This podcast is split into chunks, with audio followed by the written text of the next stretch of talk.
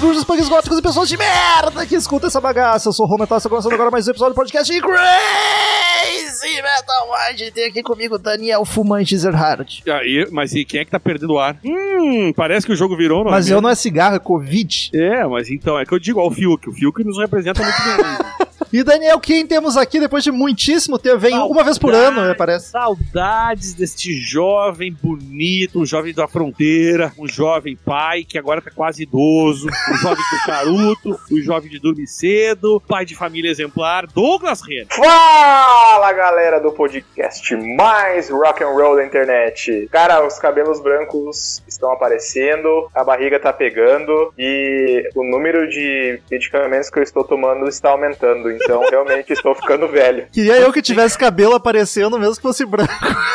que a testa, ó, cada vez tá mais perto da nuca. É isso aí, galera. Tamo junto. É sempre um prazer, né? A gente participa pouco aí, mas sempre falando de coisa boa, né? Só coisa boa. Você sempre me dá um presente uma vez por ano. Fico muito feliz com os presentes do CMM. Uh, queridos ouvintes, pra você que curte o trampo, o trampo do Crazy Metal Mind, quer que a gente continue cada vez com mais conteúdo, conteúdo já existente com uma qualidade ainda melhor, é só acessar padrim.com.br barra Crazy Metal Mind ou pesar Crazy Metal Mind no PicPay. Nessas duas plataformas você escolhe uma quantia em valor monetário para colaborar com o Crazy Metal Mind. Dependendo de quanto colabora, tu ganha umas vantagens. Entra num grupo do WhatsApp só dos colaboradores, numa, segue uma conta do Instagram só dos colaboradores, fica sabendo o assunto do episódio antes dele pro ar. Os valores mais altos participam de um sorteio mensal onde o ganhador diz o disco, diz a banda, diz o assunto e a gente grava. Uma vez por mês, um episódio é a escolha de padrinho. E o valor mais alto, inclusive, pode assistir as gravações aqui conosco. A gente bota na chamada do Google e pode ver ao vivaço, sem corte, sem edição. Já está acontecendo, né, Ron? E, queridos ouvintes, estamos aí para gravar de uma banda que a gente nunca falou no Crazy Metal Mind, 10 anos dessa bagaça, a gente nunca falou, acho que no máximo foi citada aqui e ali, mas nunca gravamos de disco nenhum, muito menos da banda inteira. Estamos aí para falar de Nazareth, Hair of the Dog.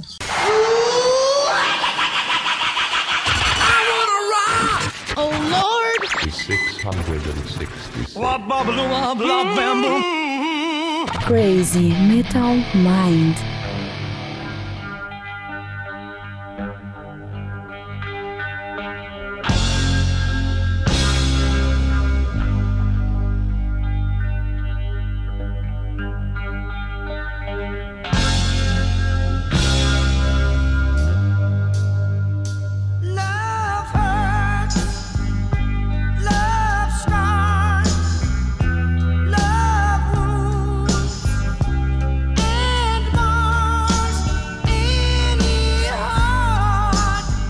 Danny Boy, fomos nós dois que escolhemos esse assunto, meio que em conjunto. Tu falou de Nazaré, eu falei, bah, tá na hora da gente criar vergonha na cara, né? E aí a gente resolveu escolher esse disco, que é o- é Dark Side deles, né? O mais clássico. Qual é a tua relação com, com Nazaré? Que é uma banda lá do B das grandes, né? Das clássicas. É, ela, ela ficou muito escondida porque não é, ela não é americana, não é inglesa, ela é escocesa. Cara, eu comecei, eu conheci ah, ah, as músicas, eu já conhecia. É, é meio que todo mundo conhece várias músicas do, do, Nazaré. Várias eu, Eu não conheci. diria, mas duas com certeza. Eu, é, culpa aí, então, pode ser.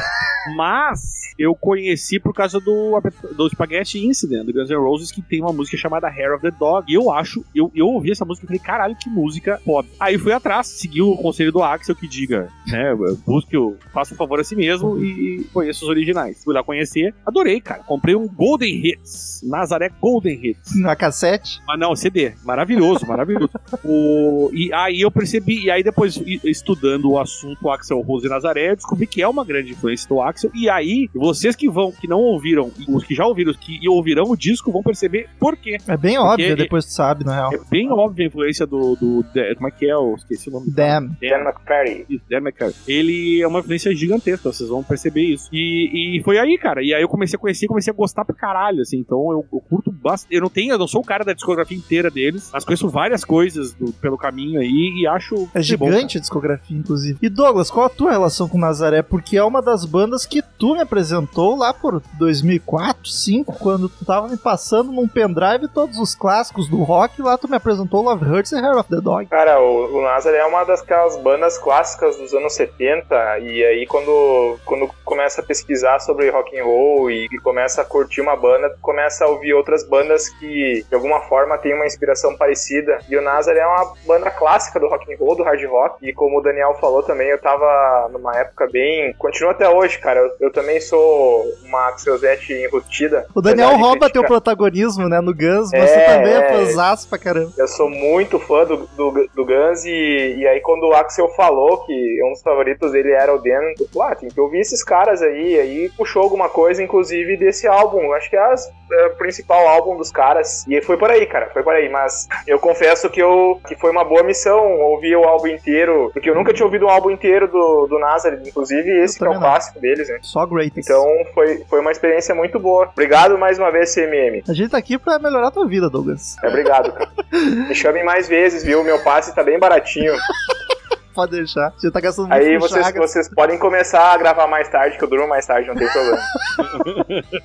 É o sexto disco de estúdio do Nazaré, lançado em abril de 75. 75. Sonoridade, não tem muito o que falar além de hard rock, né? É o hard, Hard rock, classicaço dos anos 70, cru, direto, Os americanos gostariam de dizer que é. heavy metal. né? Só que vai ter aquele problema. Formação da banda Dan McCafferty nos vocais, Manny Charlton na guitarra, Pete, Pete Agnew no baixo e Daryl Sweet na bateria. Ricardo Robson, por favor, me ajude. Vamos lá, hein? Eu ia dar um gole da cerveja e vou guardar. Vamos nessa!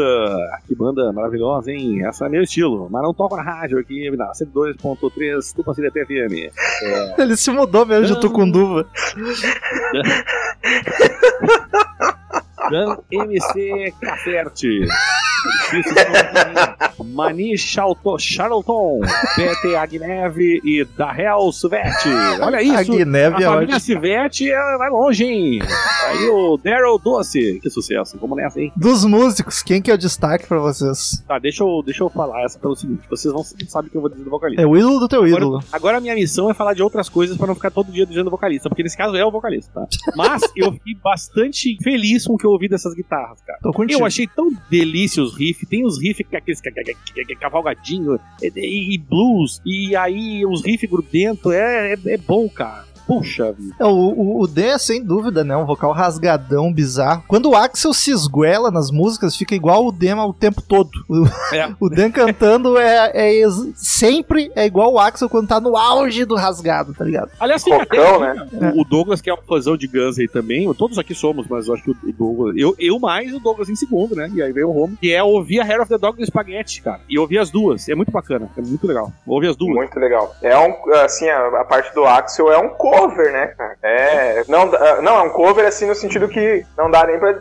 pra dizer que é um cover, parece que é o, o Dan cantando anos depois de ter gravado a versão original. É muito parecido. Com a voz piorada um A- pouco. né? O, É. o Spaghetti, cara, tem, tem muito isso. Eles, eles, várias das músicas ficaram muito. Eles não mudaram o arranjo. Eles fizeram o mesmo arranjo Não. com a cara do Guns, ou seja, um, um hard rock mais moderno, com uma produção melhor e tal. Ah, mas a Mas Live and Let Die ficou a porra. Se bem que é do Não, não, é que eu tô Illusion, falando do né? Spaghetti. É, eu tô falando do Spaghetti. que eles mantiveram muito as estruturas de- da maioria das músicas, assim, e ficou bem bacana. Eu gosto, não tem gente que não gosta, eu gosto. Mas é isso aí, e o vocal que o, que o Douglas falou, cara, é parecidíssimo. Mas o, o Manny Charlton na guitarra também é foda, cara. Cada riff lindão. Sem dúvida, os dois se destacam. E eu acho curioso que o dono da banda é o baixista, é o Pete. Veja só, uma das poucas bandas onde o baixista manda na galera. É, Cara, o baixista normalmente é o, é o dono da banda, né? Desculpa discordar, né? Mas você vê o Kiss, você vê o Iron Maiden, você vê outras bandas aí que o dono da banda é o baixista, né, cara? City 3 Vai. não consegue, achou duas só. Nazareth, olha aí, ó. Ah!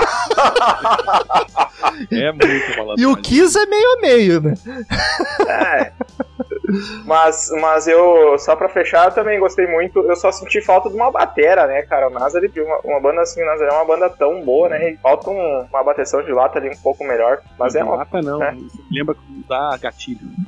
Desdenhou do Daryl Sweet, do doce. É, o baixo e a batera eu acho bacana, mas eles realmente, assim, é, é a cozinha mesmo, faz o serviço e é aquilo ali, não, não chama muita atenção. Mas Danny Boy, produção do disco, e uma curiosidade é que o Nazaré vinha com produção do Roger Glover até então, sempre, o baixista do Deep Purple, e nesse disco é a banda que assumiu, né? É, o, o, o nome oficial da produção é do Manny, Char Manny Charlton, veja você, que é o guitarrista e foi o cara que, teoricamente, foi o grande produtor aí. Eu não tenho nada pra falar de ruim da produção, não, cara. Não tem nada que. É 1975, né, cara? E tá, tá bem redondo, cara. Eu não sei se vocês, assim, eu ouvi uns fone bom agora, resolvi fazer mais isso de botar uns Ah, eu bom, gostei, vi. gostei, ficou gostei bacana, cara. Muito bom. Eu curto muito o timbre da guitarra, tá um troço louco, assim, gordão, grave pra caramba, sujo, mas mais bonito, encorpado. E aí, claro, eu ouvi o remaster que tem no Spotify, né? Mas é aquele lance que o Daniel sempre diz que não muda muita coisa. Não tem como salvar o som ruim, já tá gravado. É, mas é bem limpinho o som mesmo, tá bem, Dá pra ouvir tudo de boa. dá Tá. pra ouvir bem e, e tem algumas, algumas faixas mais elaboradas, não, não fica só na- no clássico guitarra, bateria e baixo,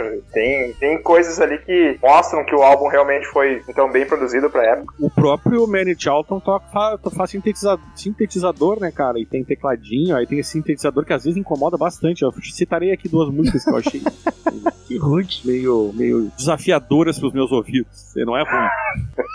Caralho, agora tu falou desafiadoras pros ouvidos. Capa do disco, acho legal, mas nada a ver com a banda. Parece a capa de prog. Eu achei uma confusão essa capa. Tu olha de primeira e não entende absolutamente nada do que tá É, acontecendo. tem que olhar com cuidado, que é um dragão ali de três cabeças, parece um cachorro também. É, o Hair of the Dog, era o dog do Hair, será? Eu não entendi nada dessa porra. Se Eu tu fiquei... deixar esse álbum em preto e branco, a capa do álbum em preto e branco, preto e branco, ele fica uma capa de um álbum de death metal. É verdade, tu não entende Olha- nada, só olha- as asas Olha com calma, assim, ó, observe, tenta imaginar em preto e branco a, a capa do, do álbum. É um álbum de death metal, cara. Eu, eu, eu diria, eu diria que tal- essa capa pode fazer mais sentido visualmente no LP, tá? Porque a gente tem aquela questão do, do LP, né? E aí tu vai ver uma imagem no computador, é diferente do que ver um capa- uma capa grande no LP. Acho que fica mais fácil de definir o que tá acontecendo ali. Tá? Mesmo olhando mais de perto, assim, é, é difícil. Tu olha de Bizarro. perto parece que tá longe. É Mas é, é- Ela parece muito power metal, assim, um roxão ali, um bicho fantástico. É, sei lá.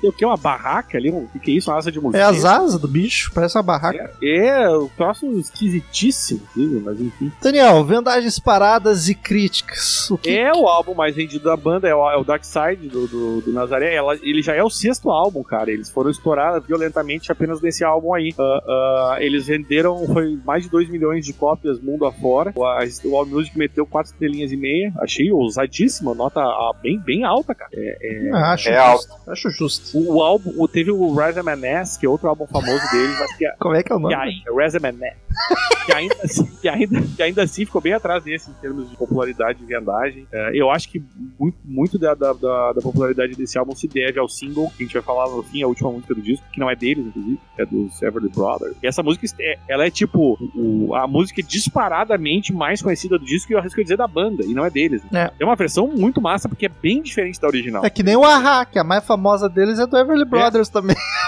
É, é, também. Até não digo que. É, acho que talvez seja mais, sim. Mas. Não, enfim, tem né, outras- tem comigo, tem hein? É, tem- acho que tem comia mais, né? É. E aí tem a. O, o próprio nome do disco, que ela é homônimo, é um nome curiosíssimo, né? Que Hair of the Dog é uma. É Hair of the Dog That Beat You. É tipo. Curar ressaca uma- bebendo. né, existe uma lenda, na verdade, antes existia uma lenda que dizia que se o cachorro, o cachorro que te morde, pra tu não ter raiva, tu pega o pelo dele e põe em cima da ferida. Essa é a origem da expressão. Aí eles usavam isso pra, pra, pra ressaca. Tipo, ah, depois acordar de ressaca, toma, toma de novo a bebida pra, pra passar ressaca. Aí eles chamam Hair of the Dog, é- é- acabou se tornando em, em relação ao álcool. Originalmente tinha a ver com cachorro, E raiva. é legal que ninguém sabe, eu sempre passo vergonha. Porque sempre que alguém fala que tá com ressaca É mais- e vai beber pra passar, eu falo Hair of the Dog. E fica me olhando com cara de idiota. Tipo, o que esse idiota tá falando?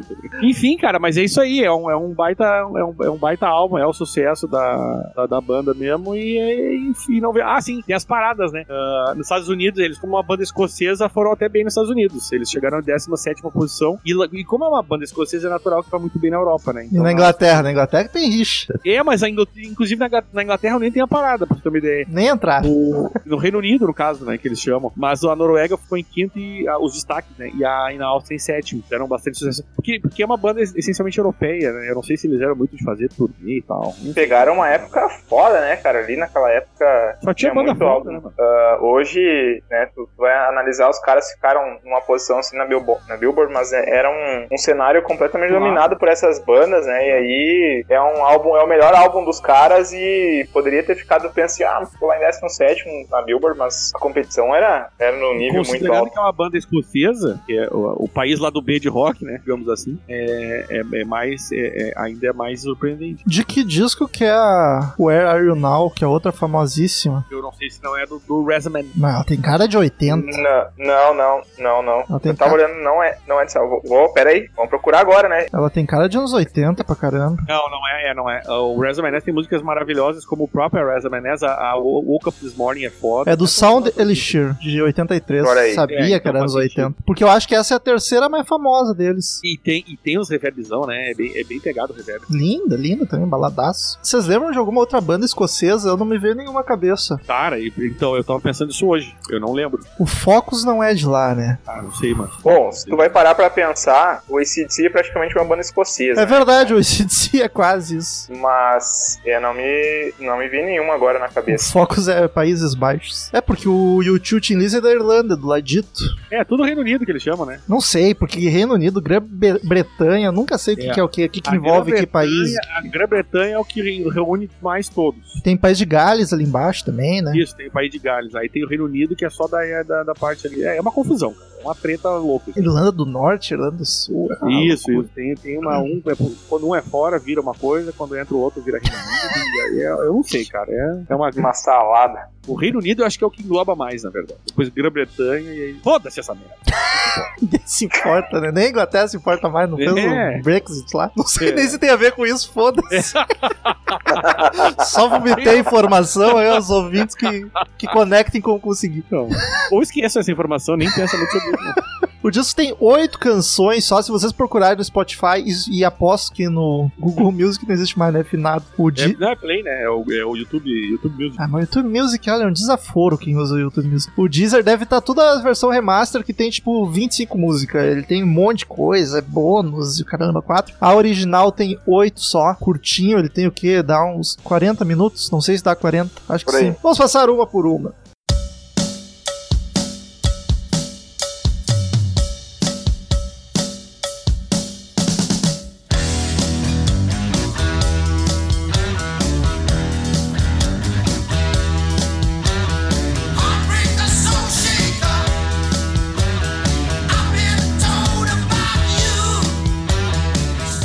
Começa com o Mononônima, Hair of the Dog. O disco maravilhoso. já começa a bitch! clássico, cara. Um classicaço. Bateria e cowbell bombando. É, é, é com certeza a segunda música mais conhecida do álbum e disparado em relação. a- são essas duas e o resto. Eu diria- que é verdade. Se ignorar cover, é a música mais famosa deles. Ah, sim, sim, o problema é que não dá pra ignorar porque ela, a Love Hurts é infinitamente mais famosa que ela. E a Love Hurts eles roubaram do Everly Brothers, né? Porque virou deles. Eu, eu, a primeira vez, eu conheci essa a Love Hurts pelo, pelo Nazaré. Quando Todo eu fui mundo, ouvir. Everly Brothers, eu fiquei chocado, porque a do Nazaré consegue ser mais balada que a do grupo vocal. é muito louco, eu vou falar isso, eu ia falar, mas já queimei a pauta aqui. Mas enfim, a Hair of the Dog eu acho belíssima, conheci com Guns, me apaixonei pela música, não pelo o fato de o Guns tocado, óbvio, me despertou esta música. Fui atrás da banda, ouvi o disco, achei foda pra caralho, contém os hits aí de tudo que é disco deles. E, e essa, essa música é espetacular, cara. Eu acho ela muito empolgante, o vocal do cara é muito foda. E O aí, que o Romulo falou, entra o cowbellzinho ali. vai- vai- de- Dissertem vocês, eu sou suspeito aqui. Né? O riff é icônico demais, acho que é um dos riffs mais clássicos do rock, cara. Se fizer uma lista de riffs dos anos 70, vai ter uns 30 do Saba, depois vem o Hair of the Dog. Que, aliás, né, Romulo, ele é muito comparado com o The Tripper, né? É, É. faz um certo sentido. Fala-se em plágio. Não, Mas a única- não. Mas a- só não seria um plágio a música, porque é só, o, é só o riff que parece. O resto da música não tem nada a ver com The Tripper. Olha aí, Mas Le- o- Led Zeppelin se passava, se não podia. Mas se tu olhar a, a- se tu olhar a progressão das notas, é praticamente idêntica. Caramba, duas. nunca tinha reparado nisso. Dá uma, dá uma ouvida depois aí, tu vai ver. O vocal do Dan rasgadaço até não poder mais, né, cara? A melodia da música é incrível, o ri- riff é dançante. Rola até um talk box também no meio, que é muito bacana. Rola. E é o D mesmo que faz, só que daí na finaleira ela dá uma acelerada foda e continua o talk box, só que ele cantando. Como é que ele canta e faz o talk box junto? Quero ver isso no, no- ao vivo, Ao é vivo. que faz, né? Deve ser o Guita que faz ao vivo. É por isso que normalmente quem faz é guitarra, né? Justamente por Ah, esse pequeno problema. Fake news, então. Mas pra quem não tá ligado, o Talkbox é aquela mangueira que normalmente o guitar, a guitarrista enfia na goela e faz a, tipo, Ele vai Bon Jovi lá. boca vai falando e emitindo. Sai como se tivesse o cara cantando um som de guitarra. Vai, eu ia ficar muito com ânsia de vômito com aquilo na boca. o Tempo, tempo. Oh, O Slash faz isso, né? O, Não mente, o- Romulo. O Slash faz, o Slash faz assim, cara, no show, no, no show tu vê direto no Japão, o show É. mais Guns, que tinha coisa dos Illusions, assim, ele, ele Direto, bastante. mas tem tanto muito. assim, música do Guns, não lembro. Tem um, uma ou duas, eu acho. Mas ele no show ele sempre apare- aparece ele fazendo. Só olha o show de Tóquio, tem, ele faz lá. O Bon Jovi, que é o que mais remete sempre, cara. Também, Living on a. Prayer, Give Her, Give Her Love a Bad Name, as duas tem. Que classicão, né, cara? Hair of the Dog. O baixo tá martelando a mesma nota loucamente, mas deixa um muro sonoro grave assim no fundo da música, que é muito bacana. É clichê, mas é, é a minha música favorita da banda, cara. Essa música é espetacular, não tem como. Mas eu, eu- uma coisa que eu tenho que concordar contigo, Romulo, apesar da mais famosa do disco ser Love Hurts, eu acho que esta a gente poderia chamar de música assinatura da banda, né? Sim. Dá. É, porque é da banda, né? Porque a Love Hurts não é da banda. Não, por muito pouco eles não são. One Hit Wonder, cara. É. Não fosse a Love Hurts e a Where Are You Now vindo do- na rabeta ali, se eu quase ser One Hit Wonder. É, eu, eu, eu- é aquela história que a gente tava falando com o Chagas, né? Eu não considero porque eu conheço um monte de música, então pra mim é estranho falar em One Hit Wonder, mas, Ah, mas pro Cara, não mainstream, é. mas sim, faz sentido. É, e é um álbum que vendeu, vamos falar assim, 2 milhões de álbum não é. De álbuns não é um número tão elevado, né? Então. E é o principal álbum dos caras, né? Então não chega a ser realmente uma banda que vendeu muito comercialmente. 2 milhões Mas é o um- Chris Metal Mind tem download. Então, olha aí. Já passamos os caras, então.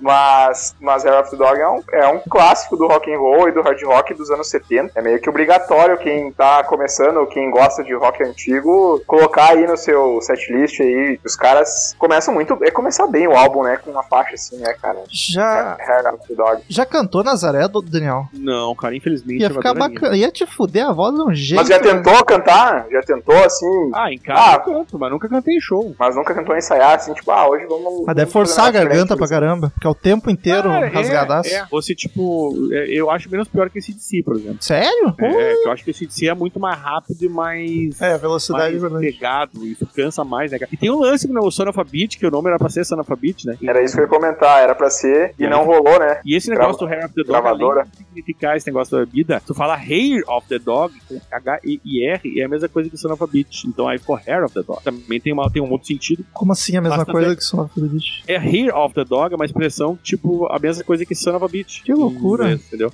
E aí eles mudaram pra Hair of the Dog, que também é uma expressão lá na, na Inglaterra, lá na, na Escócia, que eles usam pra aquele negócio que eu te falei, vocês falaram da bebida e tal. E aí, tanto é que ele, ele a expressão Hair of the Dog, o que tu ouve é só Son of a Beat na música, né? Isso me fiz entender. Não sei também, eu tô pensando na música aqui tentando.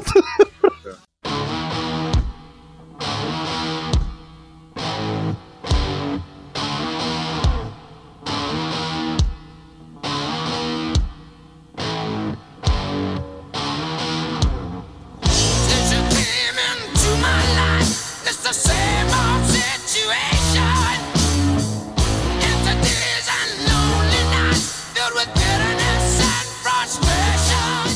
Segunda canção, Miss Misery. Essa aqui, cara, eu vou dizer que eu achei a mais xaropinha do disco. Ela começa com um riff super grave, carrancudo, pesadão, apesar de ser lento. O Dan vem com a voz mais rasgada que antes ainda, cara. É uma música cadenciada, quase um saba no andamento dela, marcadona, quadradona. Só que eu acho que ela fica meio enjoativa no meio pro final, pra ficar muito repetitiva no refrão Miss Misery. Ele fica repetindo demais. Apesar do instrumental ser do caralho e dar umas aceleradas massa, eu acho ela cansativa um pouco. Isso que nem é uma música tão longa, né? Ela tem quê? 5 minutos? Nem isso. Não, 3 e 38. Mas tu sabe, Romulo, que eu, eu, eu gostei, cara, não, não tive essa impressão. Acho que tem duas músicas no disco que me incomodam mais, assim. Essa não é uma. Eu gostei. Inclusive, a, a, a- tu falou da voz mais rasgada. A primeira coisa que me veio na cabeça quando começou a, a- música foi o vocal do Axel. Porque tá muito, né? Essa música especificamente parece que é a mais, mais parecida com o que o Axel faz. Eu fiquei curioso pra ver o Dan falando. É, é fácil matar essa minha Ele- curiosidade, mas eu não fui atrás. Tem a mesma voz grave do Axel. Por isso que ele nunca cagou a voz dele. E por isso que ele canta assim todas, né? Porque o Brian, o Brian do ACDC tem a voz mais grave, mas tu, mas tu nota, tu consegue achar o rasgadinho ali na voz Isso. normal dele. Não é, é, que, é, que o, é o que eu digo sempre, o Axel tem a voz de baixo, muito grave. a voz. E eu queria Sebastião. O Sebastião falando é uma, é uma menina jovem, né?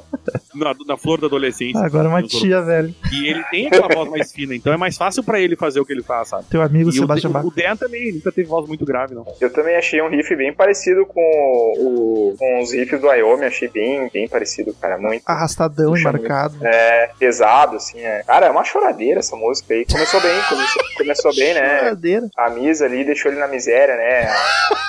Miss A Miséria. Miss Miséria, a Miss Miséria. Acabou com o cara. Puta merda, né, cara? É tipo a Miss Não é- Gari que tinha na Malhação nos anos 2000. Não é, não é uma dor de cotovelo, mas é um negócio assim que, puta merda, o cara chora a música inteira, assim, fica um negócio, um negócio chato, assim. É a famosa me estragou. É, isso aí Eu acho massa que esses caras, massa. leva 50 anos. o Silvio, tava sumido. É, acho massa, ironicamente, né, falando que esses roqueiros, dos anos- todos, né, mas principalmente dos anos 70, era tudo uns boy lixo do caralho, uns escroto. Aí fazia umas baladas românticas chorou, chorando, vai, se fuder, tá ligado? Caga Tu pra não pode todas. falar isso né? do Dan. Tu não pode falar isso do Dan. Tu não conhece a vida pregressa dele. Ele pode ter sido um homem que sofreu muito. Daniel passando pano pro dentro. Aliás, o dentro, Mas eu não sei.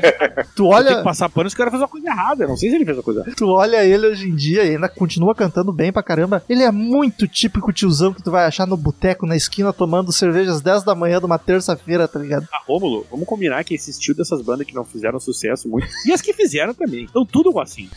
Eles, eles- e eles ainda fazem aqueles, aqueles. Às vezes deixar o cabelo mais compridinho, fica uma coisa que não é uma coisa nem outra. Aí é esquisitíssimo. Um mullet. É, umas coisas assim que é bem o que o Romulo falou. É, que tio que tá lá vendo, vendo sozinho o jogo do time dele sofrendo no boteco. Tomando a cerveja sozinho, né? Não tem nem amigo. O amigo dele é o dono do bar. Exato, o garçom, o garçom é o dono do bar. Ou o cara tá, tá no bar dele mesmo, né? O cara che- chega e pergunta: Nossa, cara, tu foi um cantor famoso e o que, que tu fez com a tua grana? Não, eu comprei esse bar aqui. Não, e o que mais? Não, eu comprei só o bar. E o É tri- Só que eu consegui. Puta pé sujo, tá ligado? o Rossi aqui, Daniel. O Rossi pro Daniel.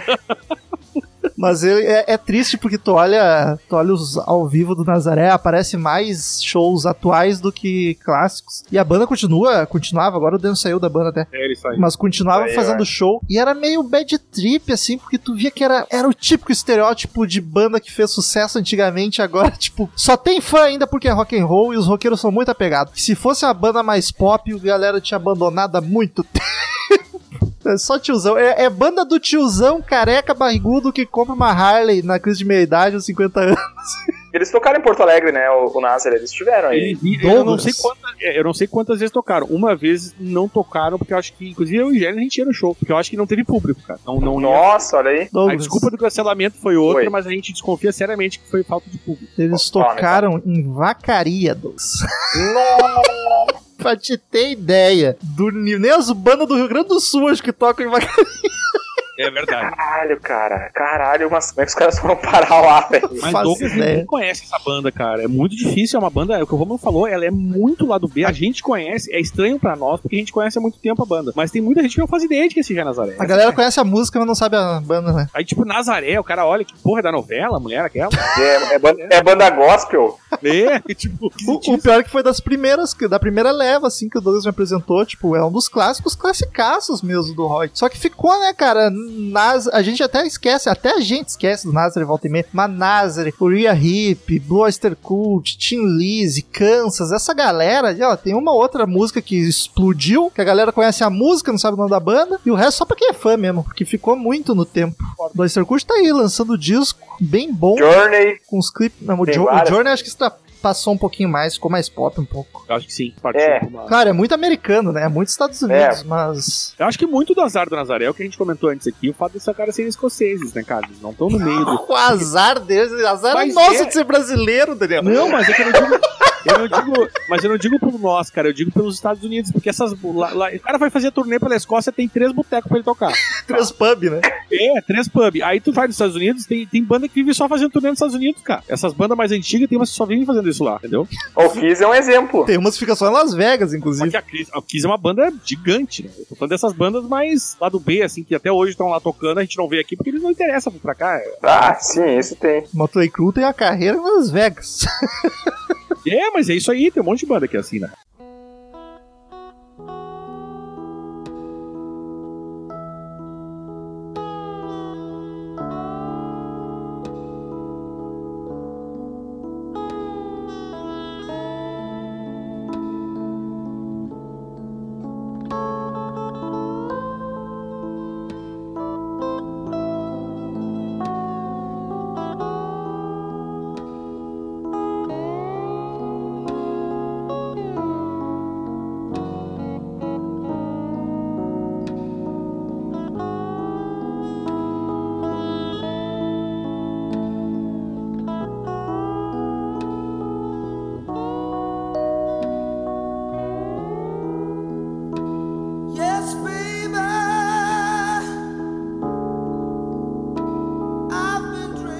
Terceira canção, Culpa, Guilty. Primeira calminha, guitarra suave, chorosa, pianinho carregando a música. O vocal entra com tudo limpo, do jeito que o Dan consegue, né? É limpo para pro, pro que ele consegue fazer. Mas é- Dentro da sujeira que ele faz. Exato.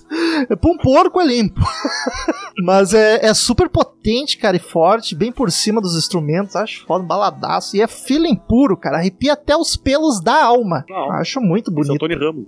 Deve ter pelo até na alma. Cara, eu confesso assim, eu concordo contigo, o vocal, eu acho que foi a única coisa que brilha nessa música, o vocal, mas eu achei ela uma música muito arrastada, cara. Eu não gostei muito também. Porque Que isso, teclado, gente? fica- e o sintetizador do- é uma coisa. assim, Das que eu até então, ouvindo o disco, das que eu conhecia da carreira dele, todas, essa foi a que menos me agradou, assim, ó, de longe, cara. Cara, eu acho que os backing vocals deixam a música tão grandiosa e linda. Começa suave, vira um griteiro meio soul cantando em igreja mas- americana, sabe? Acho puta, são Mas foda. o que me incomodou não foi os vocais em si, a música, sabe? Porque os vocais, tá, tu deixa ali. Parece que só tem vocal na música, sabe? O, o, o- o teclado mal, o piano, sei lá, eu mal faz um efeito. Aí tem uns efeitos sintetizador que eu acho muito irritante, cara. Eu me incomodei um pouco, pra falar a verdade. Algumas- vocais. Vocais eu acho que são sempre. Todas são maravilhosas. Ah, tem duas que as músicas eu acho que podia ter dado uma. aparecer mais, assim. É, algumas músicas ah, a gente sempre espera uma sequência, né? Um começo, meio e fim. Você espera ali uma virada de bateria que vai colar num solo. Você. né, Enfim, eu não vou dizer que, que segue um. que o- a música é um negócio, né? Uma, tem uma fórmula perfeita. Mas essa música em si, cara, eu não curti. Eu, eu vou te dizer assim que o álbum em si eu, eu achei bacana. A gente vai falar isso no final. Mas essa terceira faixa, assim, eu, eu não, não gostei. Eu achei. Essa balada, cara, não, não ficou um negócio legal. Não ficou. ornou. E eles são. É, e, e os caras são, são conhecidos por uma balada, né? Por uma. Vamos falar, uma Power Ballad, que é uma música romântica. E, e essa aí não, não ficou legal. Não, não curti. Essa é eu só não gostei. não é power. É, exato, exato. Muito bem. Boa definição. E, Vamos tá e definir. o Romulo é um cara que- definidor, né, cara? O cara das definições. Ele é tipo Obrigado, o centroavante goleador. Ele é tipo o centroavante goleador. Ele vai lá e. Eu ia falar Eu isso, fico cara. na Ele área, só faz só o remate ali. Só coloca a canela na bola Eu ali. tinha É esquecido o- Viu, dessa. Daniel? Romulo, Daniel, é o- tem- o Romulo é o Ronaldo do Crazy Metal Mind. O, Gosto tinha de que ver. Corta essa, editor. Mas eu, eu te juro, eu te juro que eu levantei essa pra tu, pra tu meter pra dentro mesmo. Conhece já, né? Foi a ideia. Cara, tu tinha, tu tinha que ver, Daniel. Tu não, tu não sei se tu teve essa experiência. Eu já tive vendo o, ver o Romulo jogar futebol, cara. O Daniel não teve, infelizmente. Eu pensei, É. ele falou que tu já teve essa experiência, eu pensei que era com travesti. Teve uma vez, Douglas, Douglas, teve uma vez assistindo um jogo do Grêmio que eu comecei, eu assumi um personagem de que eu jogava muito e comecei a só fazer piada. E aí tava, tava o Daniel e a Nath, os dois nunca me viram jogar bola. Esse cara, tipo, é sério que jogava bem?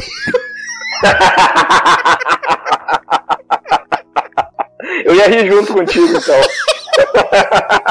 Olhando a cara deles assim, tipo, Tem que acreditar nos amigos, né, cara? Mas o que o Daniel viu foi eu jogando com o Paulinho. cara, mas, mas E perdeu. pra. Tomando no meio das pernas. Passava o Paulinho e a bola, né, cara? Então ruim que o cara era, né? Que, que coisa triste. É uma das faixas que eu também de- destaco, não destaco no álbum, vamos falar assim. Bah, eu acho um puta som foda, lindaço, aquelas que dói no fundo do peito. Eu fiquei, eu fiquei surpreso de ver o Duncan, porque eu conheço um greatest deles, e até tem umas baladas, mas eu não, não tinha ouvido ele cantar assim, mais suave, porque a Love Hurts, apesar de ser suave, ela é grandiosa, sabe? Principalmente Sim. da metade pro final. Sim. E essa aqui, ela basicamente na primeira marcha, a música inteira. E eu achei bacana, achei bonito. Exatamente. Eu, É eu, mais. É, é o não, não, não engatar segunda, sabe? Eu não. Eu gostei do. Até o, o- o Daniel até colocou o que foi até. Tem até um ar meio gospel, né? Em algumas. Não, É, Rômulo. né? O Romulo, perdão, falou. Eu, eu também senti essa. São pitadas, né? Por causa dos backing, E, principalmente. e- exato, exato. Não foi isso que atrapalhou, não foi o, o vocal que atrapalhou. A música que não encaixou mesmo. Não, não foi a produção, não, não foi o instrumental em si. Eu não gostei da música em si. Foi bem produzida, enfim. O piano eu achei que ficou, ficou bacana, mas, mas a música não, não rolou, cara. Sabe que eu, É, não curti. eu tive até dificuldade pra identificar que era um piano. No começo eu achei que era só a guitarra dedilhando. Aí eu li ali no piano, eu, pô, é, mas um som bem parecido da guitarra, assim, um piano bem agudinho, estaladinho, assim. E eu vou te dizer que essa faixa me surpreendeu até. Não eu não gostei dela, mas eu. Negativamente. reconheci.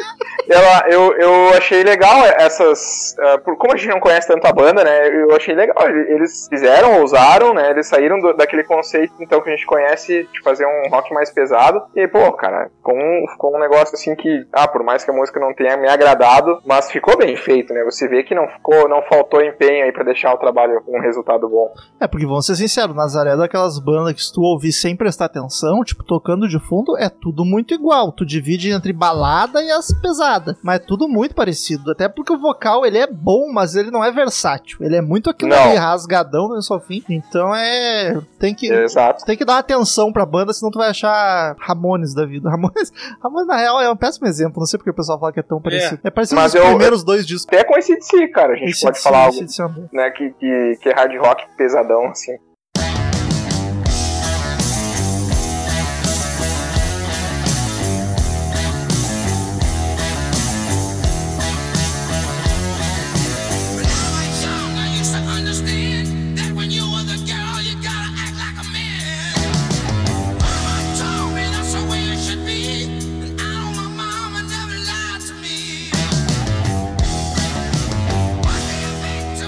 Cheat. Quarta canção, Changing Times, mudando os tempos. Vol- Mudante. já voltamos pra um puta riff swingado, foda, cara. E aqui o Dan canta entre um riff e o outro. Eu amo isso, deixa a música empolgante demais. E aquela receita clássica do blues, né? De riff, estrofe, riff, estrofe. Essa é formulaica, né? Então essa É. nesse formato bem conhecido, né? Eu vou E muito na- na- no que o Romulo falou de achar o. Eu achei um riff gostosíssimo. A, gui- a guitarra Muito ela, ela rosna nessa música aqui, cara. E eu diria, inclusive, que ela é das guitarras dessa música. Tem um solo gigante. E maravilhoso, maravilhoso. A guitarra carrega a música, é perfeito pra, É. pra ouvir batendo cabeça. Punch Pra mim, demais. é, a- é a- é a música das guitarras essa aqui. É, eu ia comentar isso aí também. É uma música de guitarras. Ela é, ela é lenta e arrastada, e mesmo assim tem punch, tá ligado? No meio dá uma acelerada que tu nem nota e começa a bater o pé, assim. Tu fica com vontade de sair correndo. Quando vê, tu tá enlouquecido com a música. É bom. O baixo a batera martelando loucamente, cara, a guitarra solta por cima, brincando, solando, fodaço também. Essa eu acho que é uma das mais famosinhas porque eu tinha ela no meu Greatest já. Olha só. Tô chutando, eu não sou especialista em Nazaré.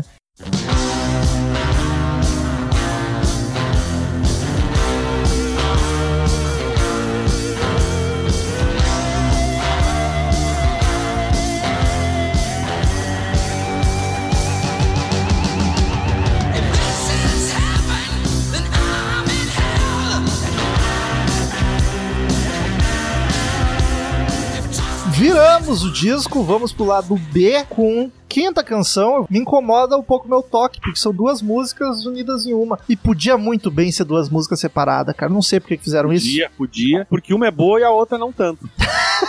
E eu acho que eu vou discordar de ti. Sem saber, eu vou chutar isso. Que começa com a Beggar's Day, que é um cover de Crazy Horses, que era a banda que acompanhava o Neil Young. É um cover sem o Neil Young, essa música é só da Crazy Horse. Com a Rose in the Heater, que eu acho que é original, acho que é deles. E a Rose in the Heater é, é instrumental, inclusive, cara. E muda demais. Ela começa com a Beggar's Day, que tipo, o vocal tá levemente mais apagado, a guitarra se destaca mais, tá mais alto. Aí emenda com o original deles, que, sei lá, é bem diferente, uma guitarrinha meio country, depois uma puta distorção flutuando por cima da música. Eu não sei por que que não separaram. As duas são boas, é bacana, mas eu prefiro a original. Eu acho ela mais viajandona e gosta, gostosinha de carrega, assim. Eu gosto muito da primeira parte, que tem uma. Ela acho que ela é bem hard rock, cara. E tem um. a- o- Bem, bem, bem. Apesar do vo- vocal não brilhar, acho que de novo aqui lembra bastante o Axel. Todas lembram, tá? Mas tem umas que realmente lembra legal, assim. E, e acho que depois entra o teclado e aí a música dá uma caída e aí vai como o Romulo falou. Eles, é uma, fica uma coisa instrumental viajadona, assim, legal. Eu acho que eles até deixaram junto pra não deixar uma música instrumental perdida, hein? Tô, tô arriscando aqui o chute. Hitter Eu ia comentar- é mescla. Então tá explicado aí por que que é. É uma mescla de duas músicas. A rosa da mescla. Mas Caralho. Sabe, sabe por quê, Daniel? Ah, tu teve essa impressão aí que tu achou meio. Eu tive a mesma impressão ah, dessa Beggars Day aí com. Eu até coloquei aqui, cara, parece uma música ah, de hard rock dos anos 80. Tem todos os elementos ali do hard rock dos anos 80. E eu comecei a ouvir o. Cara, essa, essa faixa aqui não é de 75. Não pode ser de 75. Um hard rock parece tão clichê dos anos 80, essa, essa faixa, inclusive, né? Mas uh, Beggars Day eu gostei, cara. Vou te dizer assim, o que me surpreendeu foi a primeira vez que eu ouvi Nossa, sim, gostei muito, muito mesmo. Me surpreende até porque tu vê que os caras realmente são influentes, né? Tem muitas, muitos elementos aí desse álbum aí que tu consegue pescar em várias bandas dos anos 80. Douglas, E- que bom que tu trouxe esse tópico. Porque eu queria falar disso e tinha esquecido. Eu não, Então fala, cara. eu não, não tenho conhecimento técnico e até histórico pra saber como é que surgiu aquele aquele glam, não o glam festinha de Motley Crue e Poise, mas o, o glam White Snake, Def Leppard, aqueles são meio de ginásio. Eu não sei como surgiu, eu sei que foi o Phil Collins que trouxe o reverb pra cacete pro rock nos 80. Pau no cu. Mas eu tenho a impressão que o Nazaré tem, que o Nazaré tem muita influência, cara. Porque esse disco eu notei mais na Love Hurts. A Love Hurts é a típica Ah, balada com a sonoridade dos anos 80, inclusive o reverb pra caralho. Uhum. E aí eu acho bizarro ser de 75, 5 anos antes. E aí tu trouxe isso nessa música, nessa eu nem notei tanto. Mas eu tô desconfiado que o Nazaré tem uma parcela de culpa aí. na- Naquele Eu- som eu- de ginásio dos anos 80. Eu não duvidaria. Arena Rock, né? Que o pessoal fala, né? Eu não duvidaria, mas também é difícil de dizer de novo, porque eles são uma banda mais lá do B. De repente, até um monte de gente se inspirou, mas nunca ninguém lembrou de citar os caras. Não deram crédito. É, às vezes acontece isso aí, né, cara? Porque realmente, eu, eu não tinha me dado conta disso, mas vocês falam é real. Tem, tem a Love Hurts é muito cara de balada nos 80, né? E tipo, não é que é 78, 79, é 75, tá meio da década. Oh, Love Hurts pode ser, pode ser trilha sonora de qualquer novela dos anos no, 90, 80 da, da Globo ali, aquelas novelinhas aí de Deve ter sido, Claro. inclusive. Ah, Ah, deve ter sido, deve ter sido, é. Cara, mas é, é isso, assim, eu, Beggars Day, eu coloquei, assim, ó, é uma faixa dos anos 80, achei um riff poderoso, eu gostei muito dessa faixa, vou dizer pra vocês, assim, que me surpreendeu, porque eu nunca tinha ouvido, fiquei muito feliz em ter ouvido essa faixa, por sinal, já tá na minha setlist aqui, já coloquei uma estrelinha aqui, que eu vou correr atrás pra baixar. Fiquei curioso da, pelo Que legal, original, cara. inclusive. Caralho, olha, olha, Cara- olha chocante isso aqui, mano. A Love Hurts é uma canção de autoria de Budlow Bryan, Ele- gravada pelos Everly Brothers. Essa dupla é aí dele. é um casal que compunha várias pro Ever Brothers. Brothers. E aí ah, ficou conhecida também pelo Nazaré, pelo cantor inglês Jim Capaldi. Essa novela, essa música entrou numa novela da Globo, mas não pela versão do Nazaré. Roy A novela Orbison Vamp, a novela Vamp, Olha aí, toca- tocada por uma versão da Cher. Caralho. Que loucura. que louco, cara. A Vamp, a trilha sonora de Vamp era maravilhosa. É verdade. Claudio Novela mais rock and roll que a Globo já teve. Claudio Hanna, Neila Torraca e grande elenco.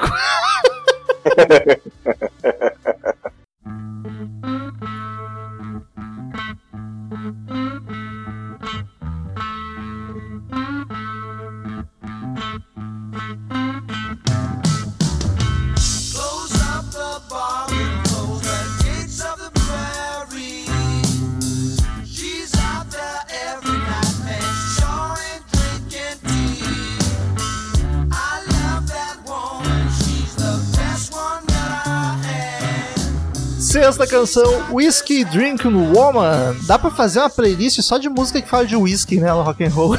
É, Com certeza. E inclusive digo mais, cara. É, É a tua favorita, Daniel? É. Uma das? não. É, sim, pode ser, porque é um blues, né, cara? Exato. é um blues. Blues Bluseira. E blues, bluseira foi exatamente o que eu anotei. E o vocal tá mais grave. Ele é a, é a- é a primeira música que ele canta, uma música que não, não necessariamente é uma balada. Sem gritedo, né? Sem gritedo. Tá bem mais, bem diferentona. E eu nunca tinha ouvido essa, essa versão do Dan McFurry. E achei maravilhosa essa música. Como assim? Não é deles? Por te nunca ter ouvido a versão dele? Não, porque eu não ouço, é o que eu te falei, eu não conheço a carreira inteira. Eu, eu, eu, eu- pra mim, Nazaré, eu comparo muito com o Queen, no sentido de ter música, várias músicas foda pra mim. Queen é muito mais conhecido, mas eu- a, a ideia é essa. E também, e várias, eu percebi que em vários discos tem músicas que eu tô cagando, literalmente. Tá? Queen tem várias, assim, eu acho bem chatas. No caso do Nazaré, é, essa é uma que eu nunca tinha ouvido, eu achei tri boa, cara. Uma bluseira bacaninha. A guitarra malandra, escorregadia, slippery. Regadinha. Daniel, o vocal, o vocal tá dobrado ou tem uns backing cantando junto o tempo inteiro? Eu acho que é tá- back, mas eu não tenho condições de dar, dar- afirmar isso. Diagnosticar, né? Naquela, É. naquela época não tinha muito costume de dobrar o vocal assim, Não. né? Mas não, não Isso é coisa do possível. Humberto Guess. Mas eu acredito, eu acredito que fosse, fosse back. assim. Porque é o tempo inteiro e é um vocal calmo, sem gritando, muito massa. Eu gosto muito da estrutura dela, que, tipo, é total blues. Em 40 segundos já tem um primeiro solo de guitarra. É. Só que eu acho que ela cansa um pouquinho, porque é 5 minutos e meio de uma música e o riff repetitivo, cara. A melodia é igual, e uns solos perdidos, assim, cansa um pouco, mas eu achei que o Daniel ia. Eu anotei, Daniel deve amar, porque todo blues tem isso. Então me pegaste, porque sim, é verdade. Não é de hoje Eu que eu tive- te pego, Daniel. Eu tive que googlar, cara, essa música aí, porque que. Eu vou confessar pra vocês, cara, que eu achei que não era o Deno que tava cantando. Olha aí. Eu achei a voz completamente diferente, assim. Ele tem talento pra isso? Eu, eu, eu fiquei ouvindo assim, mas quem que é esse cara que tá cantando essa música, velho? Gostei do que subiu um tom. Quem é esse cara? Olha aí, olha aí, quem que é esse cara aí? Olha aí, mas é o mesmo cara, velho. É o Cachopinha. Bluseira, cara. Bluseira, bluseira, bluseira. O Gostei dessa faixa também. O Dan é um dos poucos caras que não. Normalmente a gente fala, bah, esse cara com o tempo piorou, esse cara melhorou. Ele era horroroso novo, continuou horroroso velho, né? É um cara consistente. em ser ruim. ser feio.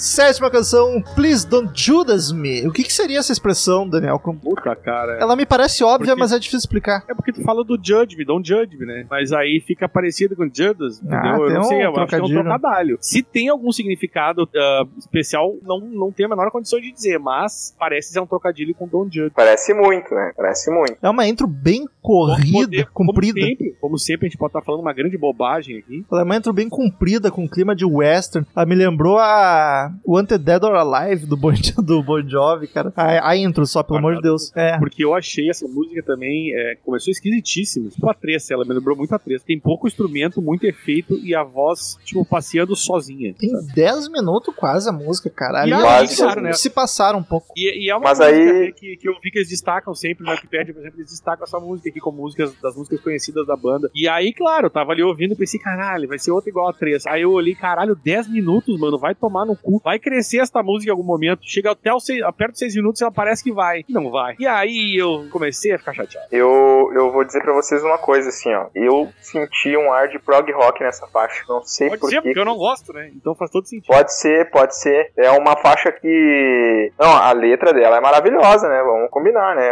A letra é maravilhosa, o vocal lindo. Ah, mas se eu quero letra boa, eu vou ler um livro. Do Karl Marx. Isso. É. Aí, é aí sim. Do aí é Trotsky. Passar um E. Trotsky. É, passar um Trotsky. E, cara, assim, eu, eu gostei muito também. Aí tá uma outra faixa que me surpreendeu positivamente. Eu gostei muito. Achei ela maravilhosa, a letra muito boa. É quase um livro, porque tem. A música tem nove minutos, então o cara pode pegar um livro ali e começar Faroeste Caboclo da, da Escócia. É, e, e, e eu achei, nossa, o, o, é, o backing vocal, ah, o backing vocal do álbum em si é muito bom, né? Não. Combinou, fechou bem com, com, com o vocal do demo. Não tinha medo, tá o William Wallace, era o que todos diziam Meu quando Deus. eles perderam.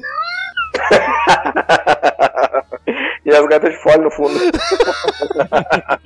Mas eu achei bem, bem, um, bem assim, um flerte, vamos falar assim, como eu sempre digo, né? É, tem uma pitada ali de, de prog rock, impressão minha. Mas eu gostei, cara, gostei muito, apesar de você achar bem diferente também das outras do álbum. E eu vou dizer pra vocês uma coisa, assim, ó, chegando na, na penúltima faixa, que a gente vai pra última, que é a mais conhecida que a gente já falou durante todo o podcast. Dentro desse álbum, que tem oito faixas, que a gente começou o podcast falando que é um álbum de hard rock, olha o que a gente falou. A gente falou que tem faixa de hard rock, tem balada, eu falei que tem prog Rock. e tem bluseira. E vai ter uma, uma balada, uma power ballad, power ballad, então. Bem romântico. Então é um álbum de hard rock bem completo, vamos falar assim, né? Ainda mais com Porque poucas tem- músicas. né? com poucas músicas, oito músicas, e de uma banda que, então, vamos lá, lado B, né? Então, é, um, é uma amostra do que os caras realmente, eles, os caras têm qualidade, né? Porque eles fizeram um álbum com oito faixas, eles dentro da, variaram bastante, e cara, a gente não falou mal, assim, ó, não falou assim, nossa, essa música é ruim, E também a gente essa foi música é no... mal feita, A gente foi no descasso deles, né? A gente foi... foi um descasso, mas,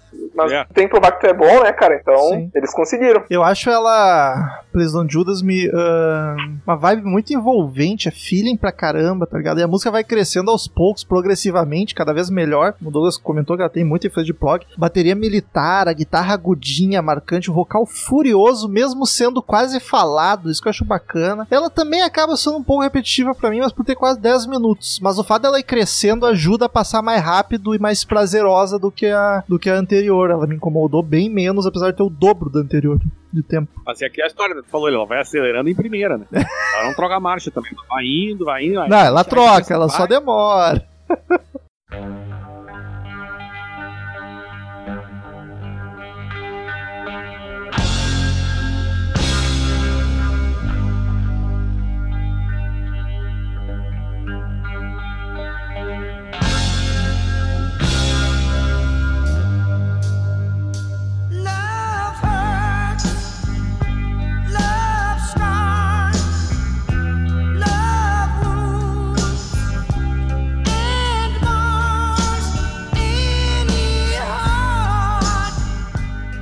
aí vamos pra última e oitava canção, Love Hurts, que é o clássico absoluto, acho que é a mais famosa da banda, que é cover do Everly Brothers, como a gente já comentou, baladão pra destruir os corações. E cara, eles conseguiram deixar muito mais doída e triste do que a dos Everly verdade. Brothers. A do Everly Brothers é bonitinha, eles deixaram assim, ó, doída. Exatamente, ela, é, é porque ela ganhou uma pegada bem diferente, né, cara? Ela, ela é como eu- o, que eu- o que eu chamo aí de baladão hard rock é o que o Douglas falou, né? É uma power ballad, na verdade. E é um belíssimo trabalho, cara. É espetacular o que eles fizeram com essa música aí. E eu muitas noites passei com dor de cotovelo ouvindo essa música, tá? Quero deixar isso aqui. E, e é engraçado É. que é uma música foi tocada por uma banda de hard rock. Tudo bem que bandas de hard rock sabem fazer baladas, mas ela é mais lenta que a música, a música original de um grupo vocal. que É. Fazia aquelas coisas. E aí o que o Romulo falou, a, a, a- essa, a outra era uma música, como é que tu diz? Era, falou ali dos Everly Brothers, é uma. Triste, não é bonitinha, é bonitinha, é uma É, romantiquinha, né? E essa ficou doída, é Não, maravilhoso. essa aqui é aquelas pra te ouvir sozinho num bar tomando uísque e chorando. É a balada que o cara ouve, assim, quando o cara, tipo, brigou com a mina, ou quando a mina largou o cara, assim. E daí, é bem nessa, assim, bem como tu falou, Metal. Aí, o amor é, é, machuca. o cenário é esse, o cenário é esse, assim, tá lá naquele boteco, assim, olhando pro guardanapo molhado, pensando assim, é, o amor machuca, o amor dói, Tá ligado aquela imagem o clássica amor é triste. de meme que corre na internet que é um tiozão no boteco de bonezinho com a cerveja Foi olhando exatamente. triste e no fundo, Essa aí! no fundo um tiozão com violão, cara, é exatamente, tá tocando Love Hurts, com certeza. É. Love Hurts podia tocar fácil naquela cena.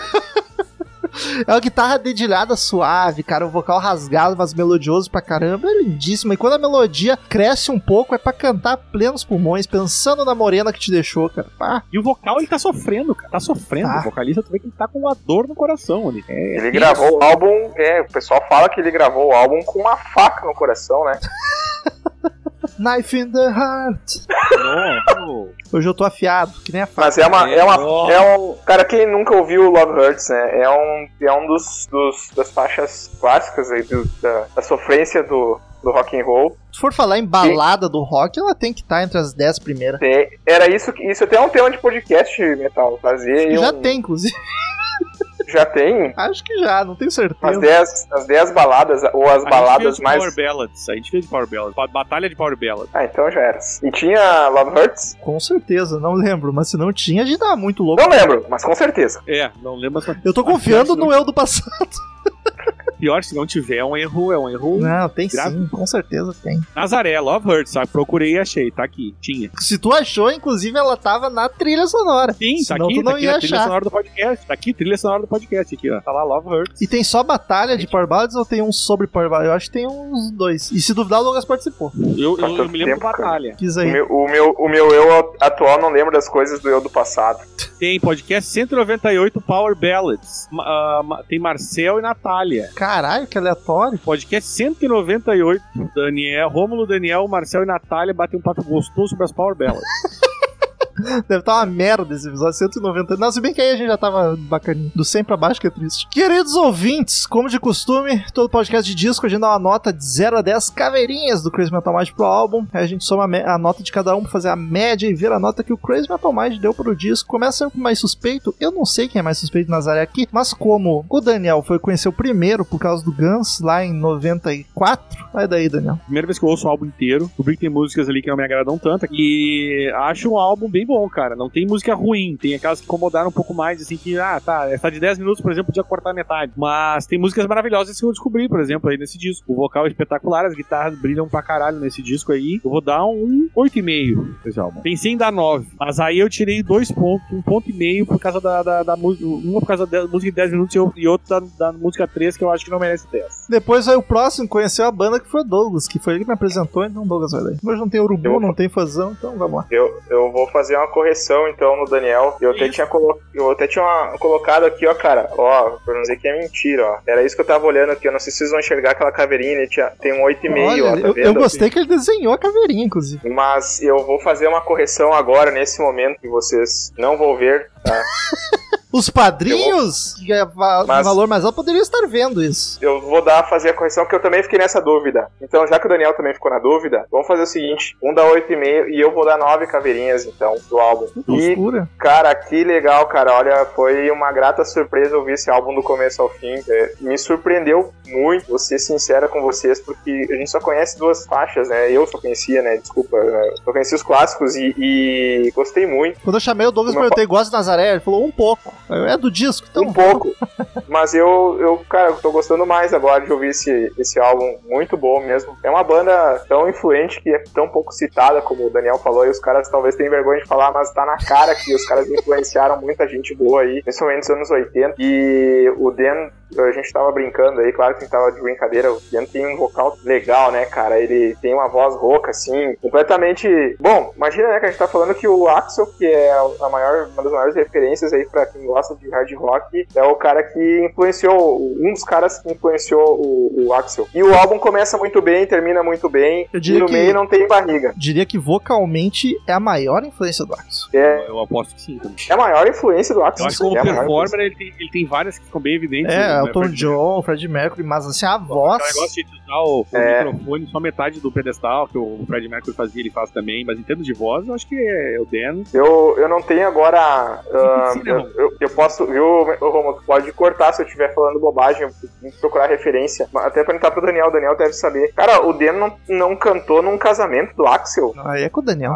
Cara, eu tenho um- uma vaga lembrança de ter lido alguma coisa a respeito. Mas eu não duvidaria, o Axel sempre correu atrás dos ídolos dele. É, mas assim, ó, o álbum é muito legal. Vale a pena quem gosta de rock antigo, de um hard rock clássico, e você vai ouvir do início ao fim, não vai ter nenhuma música que você vai desprezar. Nove caveirinhas. Então, eu acho o disco maravilhoso, hardão da melhor qualidade. Eu acho que ele tem uma escorregadinha ou outra de repetição de música, assim, ou muito grande, que te faz, me faz tirar uns pontinhos. Mas no geral, é um puta disco que todo roqueiro deveria ouvir e dar mais atenção pro Nazaré. E olha, eu vou ficar triste com o Douglas que ele dificultou a média, porque a minha nota também é 8,5.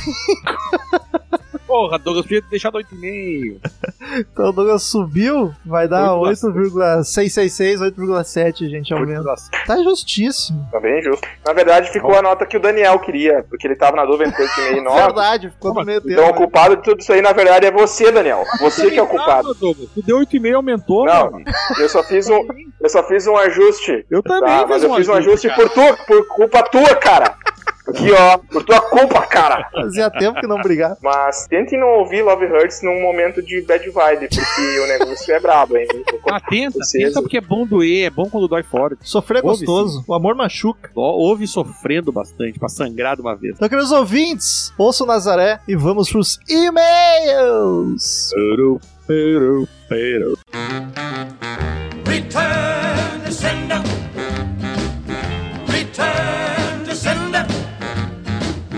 I gave a letter to the postman. He put it in his sack.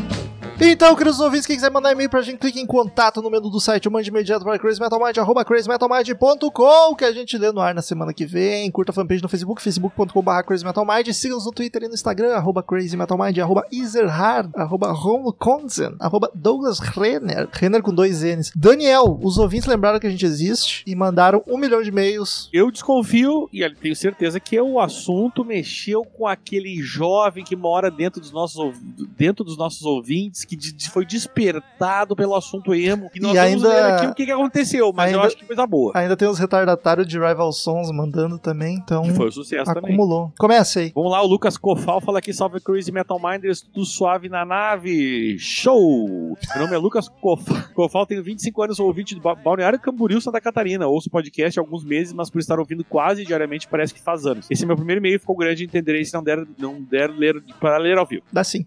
Mas beleza, vamos pro assunto do e-mail, compartilhando como eu me tornei um metadário roqueiro que sou. Já Tudo vi maiores, hein? é, tá, tá, tá, tá, mas não, não, não incentiva, Romulo. Tudo começou quando eu estava na barriga da minha mãe, onde ela colocava seus LPs do Guns N' Roses. Até onde lembro, ela tem quase todos ali em LP. Esse foi o meu primeiro contato com o seu universo mágico da música e do rock and roll. Quando criança, eu era vibra- vidrado em uma música pequena, ah, numa pequena fita que minha mãe tinha. Muitos anos depois eu descobri que era a música Why Don't You Get a Job do The Offspring. Um pouco maior, não sei com quantos anos, comecei a curtir muito o Red Hot Chili Peppers com as músicas By the Way, Californication, Other Side e algumas outras. No meio de um caminho também teve um Linkin Park pra ajudar. Nasceu aos 14 para os 15, que um amigo meu, junto do Guitar Hero, ao, do jogo, junto do jogo Guitar Hero, abrindo meus olhos para o gênero metal, não o Romulo. Hum. Abre os olhos pra mim, rapaz. Ah, que delícia. Desde então, minha paixão pelo gênero só aumentou, ama- amando até mesmo subgêneros que vocês do CMM não curtem, como Death Metal, menos Black Metal, existe limite. o ouvido do CMM tem eh, efeitos, me efeitos só amar ainda mais o gênero, não só do metal, mas o rock and roll como um todo. Com indicações incríveis como The Doors, que minha mãe não curtia. Que Ah, pecado. não. Ah, não. Então nunca me despertou curiosidade. Aerosmith, que por alguma razão eu não gostava, mas parei pra ouvir, era culpa do Mendes. Mas parei pra ouvir novamente, caralho, que banda foda. Tem também Drive by Truckers, que é sensacional, sou fã. Entre, no caso eu, né? Entre muitas outras que ainda preciso ir atrás de conhecer. Hoje em dia, minhas três bandas favoritas são Megadeth, seguidas de Metallica e Guns N' Roses. Gostei do Megadeth vir na frente. Eu já não sei. Enfim, é isso. E-mail grande pra caralho. Tentei ser o mais breve possível. Muito obrigado por serem pessoas incríveis, como convidados igualmente incríveis. Esse podcast é incrível e muito divertido. Abraço a todos. Muito obrigado, Lucas, seu incrível.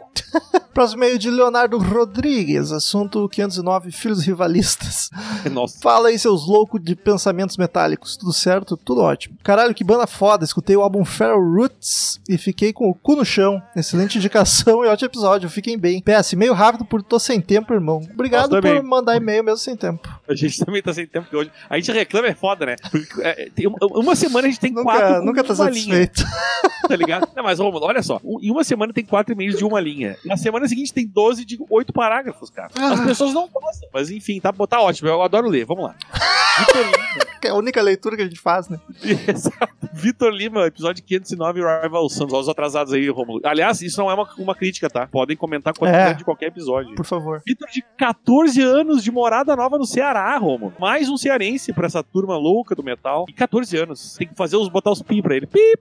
Olá, Fazia, amigos. fazia tempo que a gente não recebia feedback de gente tão nova. É verdade. Ou pelo menos que não tenha conf- confessado que é tão novo, né? Ah, olá, amigos. Ótimo episódio sobre Rival Sons. Não conhecia a banda e me surpreendi com um hard rock de ótima qualidade, uma das melhores dessa onda de hard rock dos anos 2000. Eu tô com esperança aqui no ensino brasileiro. Porque eu vejo gente de 14, 15 anos mandando e-mail com tudo correto. E tem uns nego velho que não põe vírgula, não põe ponto, não põe nada. É uma, o Romulo sai uma tristeza. Ah, tem uns que é foda. Esse aqui está, assim, ó, é- é- de- nota 10 no vestibular, amigo. Já passou. O único problema foi ouvir o nosso querido host falando Ah, que o vocalista isso. era melhor que o Robert Plant. Poxa, Ele tem 14 anos, ele ainda tá na fase que tu não pode falar dos imaculados do rock. Rômulo, tu tá nessa fase ainda. Não, eu falo mal de todo mundo, até das bandas que eu gosto. O Plant, o Plant realmente deixava desejar no ao vivo, mas o próprio Rômulo já falou que não se importa com ao vivo e que prefere sempre a versão de estúdio. Cadê a coerência? Opa! E ainda mais. E as lives, Rômulo? Não aparece nem pra dar um oi pros ouvintes. Ô, uma desgraça. Mas enfim, de resto, tudo ótimo. Continue com um ótimo trabalho. Até mais. Live é Grande tão vídeo, março de 2020. Aparece lá depois que a gente vai fazer uma live lá, viu, Vitor? Jesus. Próximo meio de uh, Andrew Silva. Salve, salve, bruxos do CMM. Tomei vergonha na cara e mandei o meu primeiro e-mail. Aqui quem fala é o Andrew Silva, de 20 anos, fala de São Paulo, SP. Aliás, bastante primeiros e-mails chegando. É. Sou ouvinte desde 2019, na época em que o Guilherme do canal Riff, que eu já conhecia pelos vídeos no YouTube, participaram de um EP sobre Iron Maiden. O cara de 20 anos escreve participara. A É nova verdade. geração vem com tudo. So- sobre Iron Maiden The X Factor. Os papos de mesa de bar falando que aquele álbum era uma merda me fizeram dar boas gargalhadas e, e me também me fizeram. Aí já não, tudo. mas aí, aí eu acho que foi, pode ter sido corretor aí. E também me fizeram sentir que estava lá com o mesmo pensamento. É um clichê já, mas foi amor à primeira ouvida. A partir daí eu fui atrás dos episódios que, me- que se remetiam a bandas que eu gosto. E pra quê? Ouvir o Sr. Romulo destruindo aquelas músicas que eu tanto amo foi deprimente e ao mesmo tempo engraçado demais. Rir para não chorar. Mas tem uma coisa que eu acho foda é quando vocês falam das bandas barra artistas que amam, discorrem com tanta intensidade e emoção que me faz ir atrás daquilo pra ver se realmente é aquilo que estão transmitindo. E a partir Eu às, ve- eu, às vezes, vou me ouvir naqueles episódios lá que eu falo, tô muito emocionado com a banda e eu não me aguento, eu desligo. eu não consigo ouvir os episódios sem mim, mas não sei o que acontece. Não, mas eu não ouço há muito tempo, mas assim, às vezes eu acho que tem uma participação diferente, eu acho legal. Mas as, eu me lembro quando eu ouvi os meus que eu falava, eu falava, meu Deus, cala a boca. Eu ouvia todos agora, faz muito tempo que eu não escuto. Eu edição. É, mas antes eu ainda ouvia pronto, agora não mais. E a partir disso fui atrás de tanta coisa que já conhecia e não tinha vontade ou preconceito, ou tinha preconceito, né, pra ir atrás. Achei tanta coisa nova e foda. Esse foi o caso que me fez mandar esse meio hoje, o episódio sobre Rival Sons. Sério, fiquei tão extasiado que me senti obrigado a parar de ser preguiçoso e atrás da banda. Que coisa maravilhosa. Já conhecia, mas nunca tive saco para pesquisá-la mais a fundo e com o episódio já tive este norte. Que maravilha, os caras não pecam em nada, guitarras com riffs poderosos, baixos bochechudos, batera acima da média e é o que aquele rapaz canta é de outro planeta. Ainda por cima trazem composições grandiosíssimas, combinação perfeita. E que música é aquela, Marcel? Tá maluco? Nave é incrível, um dedilhado gostosíssimo com a natureza de fundo que faz você refletir sobre tudo em apenas dois minutos de canção. Me fez colocar em repeat por longas horas, simplesmente sensacional. Eu vou falar aqui pros, nos e-mails, então, que fica aí um easter egg só pra quem acompanha os e-mails. Eu vou dizer o porquê que eu não gosto dessa música, que eu não, não tenho problema de me expor. Eu ouvi essa música em looping, um dia inteiro, a música dois minutos, quando eu tava tendo uma bad trip de LSD. Foi a única vez que eu usei LSD na vida e isso fez com que eu nunca mais tentasse. Viu como às vezes experimentar pode ser bom? Esse é, esse é o meu trauma com Nava. Mas enfim, pessoal, é isso. Espero que a partir de agora eu comece a interagir mais com os e-mails e que no futuro muito, no futuro muito, comece a apoiá-los como novo padrinho, pois vocês merecem demais. Abraço, vida longa, sempre. Por favor, estamos precisando de padrinhos. É, e agora vem aqui o Crazy Metal Mind, aqui o Lucas, Lucas Galano, indicando bandas novas velhas e emo. Vamos lá, olha o emo aí de novo. Começou. Semo Teve emo. vários meses de Rival Sons, né, Romulo? Agora tu deu conta que foi um- uma É. sequência grande. Fala, Crazers! Tudo tranquilo? Aqui é o Tudo Lucas Galano de São Paulo, capital. Estou devendo mandar e-mail em alguns episódios, então me perdoem se esse aqui ficar meio longo. Primeiramente, gostaria de agradecer a vocês pelas indicações de bandas. Por culpa do Crazy Metal Mind, eu conheci The Struts e Molho Negro, que se tornaram bandas favoritas minhas. Inclusive, o menino vocalista do Struts é um monstro e também me lembra muito Fred Mercury cantando, principalmente por causa da entonação. Foi o que eu falei. Ah, Só aqui, vou aproveitar que o Romulo não tá aqui, vou ficar 10 minutos. O Romulo levantou pra ir no banheiro pegar uma cerveja. Vou ficar 10. Ô, puta, ele voltou. Eu ia ficar aqui 10 minutos falando de The Struts enquanto o Romulo não viesse e ele veio. Enfim, é maravilhoso, meu amigo. Eu, concordo, eu fico feliz que tenha gostado e tenha assistido essa impressão maravilhosa. E fora essas duas, fiquei muito, mas muito surpreso com Rival Sons. Já tinha passado por eles, mas por conta do nome, sempre achei que seria mais uma bandinha genérica e caguei pra ouvir o som dos caras. Puta que me pariu que som maravilhoso. A música Jordan, pra mim, é um- já é um clássico. Eu e minha esposa estamos viciados no som dos caras e conhecendo tudo deles. Outra coisa que queria falar é sobre o episódio de emo. E tenho que confessar que sim, fui essa pessoa desgraçada, conhecer um metaleiro dos anos 2000, que odiava qualquer coisa classificada como emo. Hoje, com meus 30 anos e com esse passado sombrio deixado pra trás, tenho que admitir que tem muita banda desse gênero, ou pelo menos que foi classificada como tal, tem sim um som legal e pesado. Finalmente, e essa parte não precisam ler ao vivo, eu gostei de indicar um artista pra vocês ouvirem, principalmente pro Romulo e o Chagas, aqui que o Daniel também vai curtir. É o desconhecido, mas vale ouvir sim. Chama Mick Flannery. Ele diz aqui, ele indica o álbum Evening Train, irlandês, underground, biriri bororó, né? Mas é isso aí, tá- fica a dica aí pra vocês, já que ele... E... e é isso aí, ele fala do álbum aqui, mas fica a dica aí do Mick Flannery, do álbum Evening Train. Desistiu assim mesmo, então tá bom. Ah, vamos lá. É, nós- é, ele falou que não precisa. Ele falou que não precisava ler ao vivo, não vamos ler, Eu entendeu? amei isso. Próximo e-mail de Daniel Moura. Precisamos de mais papos idiotas regados a álcool. Opa. Porra, mais. E aí, Headbangers, hippies, gruners, punks, góticos e pessoas de merda que fazem esse podcast maravilhoso. Curto vocês desde 2019, quando comecei a me aventurar pelo, pelo incrível mundo dos podcasts, que até então confesso que tinha muita preguiça de escutar. Não que isso tenha mudado, continuo preguiçoso com podcast em geral, mas o CMM fala da coisa que eu mais gosto no mundo, música. Apesar de entender e gostar da proposta de vocês gravarem sobre bandas e álbuns, os episódios que mais gosto são aqueles conversas de boteco que muito se assemelham a papos de fins de show entre músicos da cena local. Co- só falta músico aqui, né? Co- Ele só tá na cena local. Coisa que vivo desde a minha adolescência e que com essa pandemia me faz muita falta. Sempre que vejo que saiu um episódio de conversa ou um indicando bandas novas, faço questão de ligar minha JBL e abrir uma, uma ou 12 cervejas enquanto escuto as discussões bobas e nada edificante de vocês sobre rock and roll. Muito obrigado por isso, vocês são sensacionais. A nossa ideia era conseguir fazer isso nos de banda e disso também, mas eu entendi o que tu quis dizer. O foda é ter ideia pra esses episódios mais soltos é. assim. Mas, então, assim, manda é, sugestão sempre que tiverem. gente- é isso, a gente comenta, comenta sempre que né, tem, tem tido sempre teve bastante sucesso esses, esses episódios aleatórios e a gente gosta de gravar também. É, e se a gente, se vocês dão ideia de não faz, é porque vocês têm que pensar, cara, tem que ser um assunto que a gente consiga discorrer por no mínimo uma hora. Que faça sentido no podcast, não coisas que sejam visu- muito visuais, né? É. Que aconteceu também de sugerirem. Exato. Confesso que me assustei um belo dia que peguei o celular e vi a notificação de que um certo arroba Ezerhard estava me seguindo no Instagram. Obrigado pela moral e pelo carinho conosco, as pessoas de merda que ouvem essa bagaça. Um abraço. Eu dou chance a todos que me seguem em todas as redes. Eu não Facebook entendo. não, ninguém mais usa. Eu não É, só tem é velho o velho não. Daniel Ele segue não- de volta no Instagram e no Twitter, não entendo como é que fica praticável as redes sociais deles. Não, mas aí que tá, depende, porque eu não fico seguindo eternamente. Se o cara fala muita merda, tipo eu, eu tiro. Eu, eu paro de seguir, entendeu? Mas mesmo Mas assim, normalmente milhão de gente não eu- conhece. Não, às vezes é o cara assim, ah, o cara fica postando 85 fotos dele malhando. Foda-se, eu não quero ver isso aí, tchau. O entendeu? Twitter, principalmente. O Instagram eu acho mais de boa, mas o Twitter é, foda. Não, mas é que o Instagram tem isso, o cara, todo dia ele sai pra correr às seis da manhã, todo dia ele posta a mesma foto correndo às seis da manhã, é só isso que ele posta. Ah, desculpa, gente. Quero dormir, odeio que É. acorda cedo. E aí, tipo, o Twitter não, o Twitter tem. Eu, eu sigo de tudo que, de tudo que é tipo no Twitter, mas tem uns que, por exemplo, ficam fludando a timeline postando coisa que estão vendo no Spotify, ouvindo no Spotify ou vendo na Netflix. Ah, tchau, entendeu? Essas coisas sim, tu vai filtrando, mas eu dou chance pra todo mundo. Deixa eu ver se o Daniel me E segue ainda. como se eu te aguento ao vivo, meu? Não é possível. Daniel, você segue um ao outro, olha que bonito. Não temos crise ainda no. Cris Metal. O que eu ia dizer aqui é que a gente finge pra caralho. Ah, eu ia dizer, o Facebook só é, é- só é coisa de velho hoje. E velho, ninguém gosta de velho. Quem gosta de velho? Ninguém gosta. Se não fosse os velhos, os jovens já estavam tomando vacina. Me lembra a entrevista do, do. Como é que é aquela do. Sterblish no. Fred, no- no Jô Soares é maravilhoso. de velha. Eu, é velha, eu com velha, é velha. É. Odeio velha. João Vitor Meirelles de Siqueira, que é emo é vida, emo é agro, emo é pop. Fala com esses metaleiros. Que baita episódio sobre uma verdadeira viagem no tempo. O movimento foi sem dúvidas o último grande do rock mainstream brasileiro. Lembro muito bem da primeira vez que tocou Razões e Emoções do NX0 no programa matinal da Xuxa. Passaram o clipe, se não me falha a memória, todos os dias durante a semana, em questão de tempo, todo mundo na escola tinha virado emo da noite pro dia.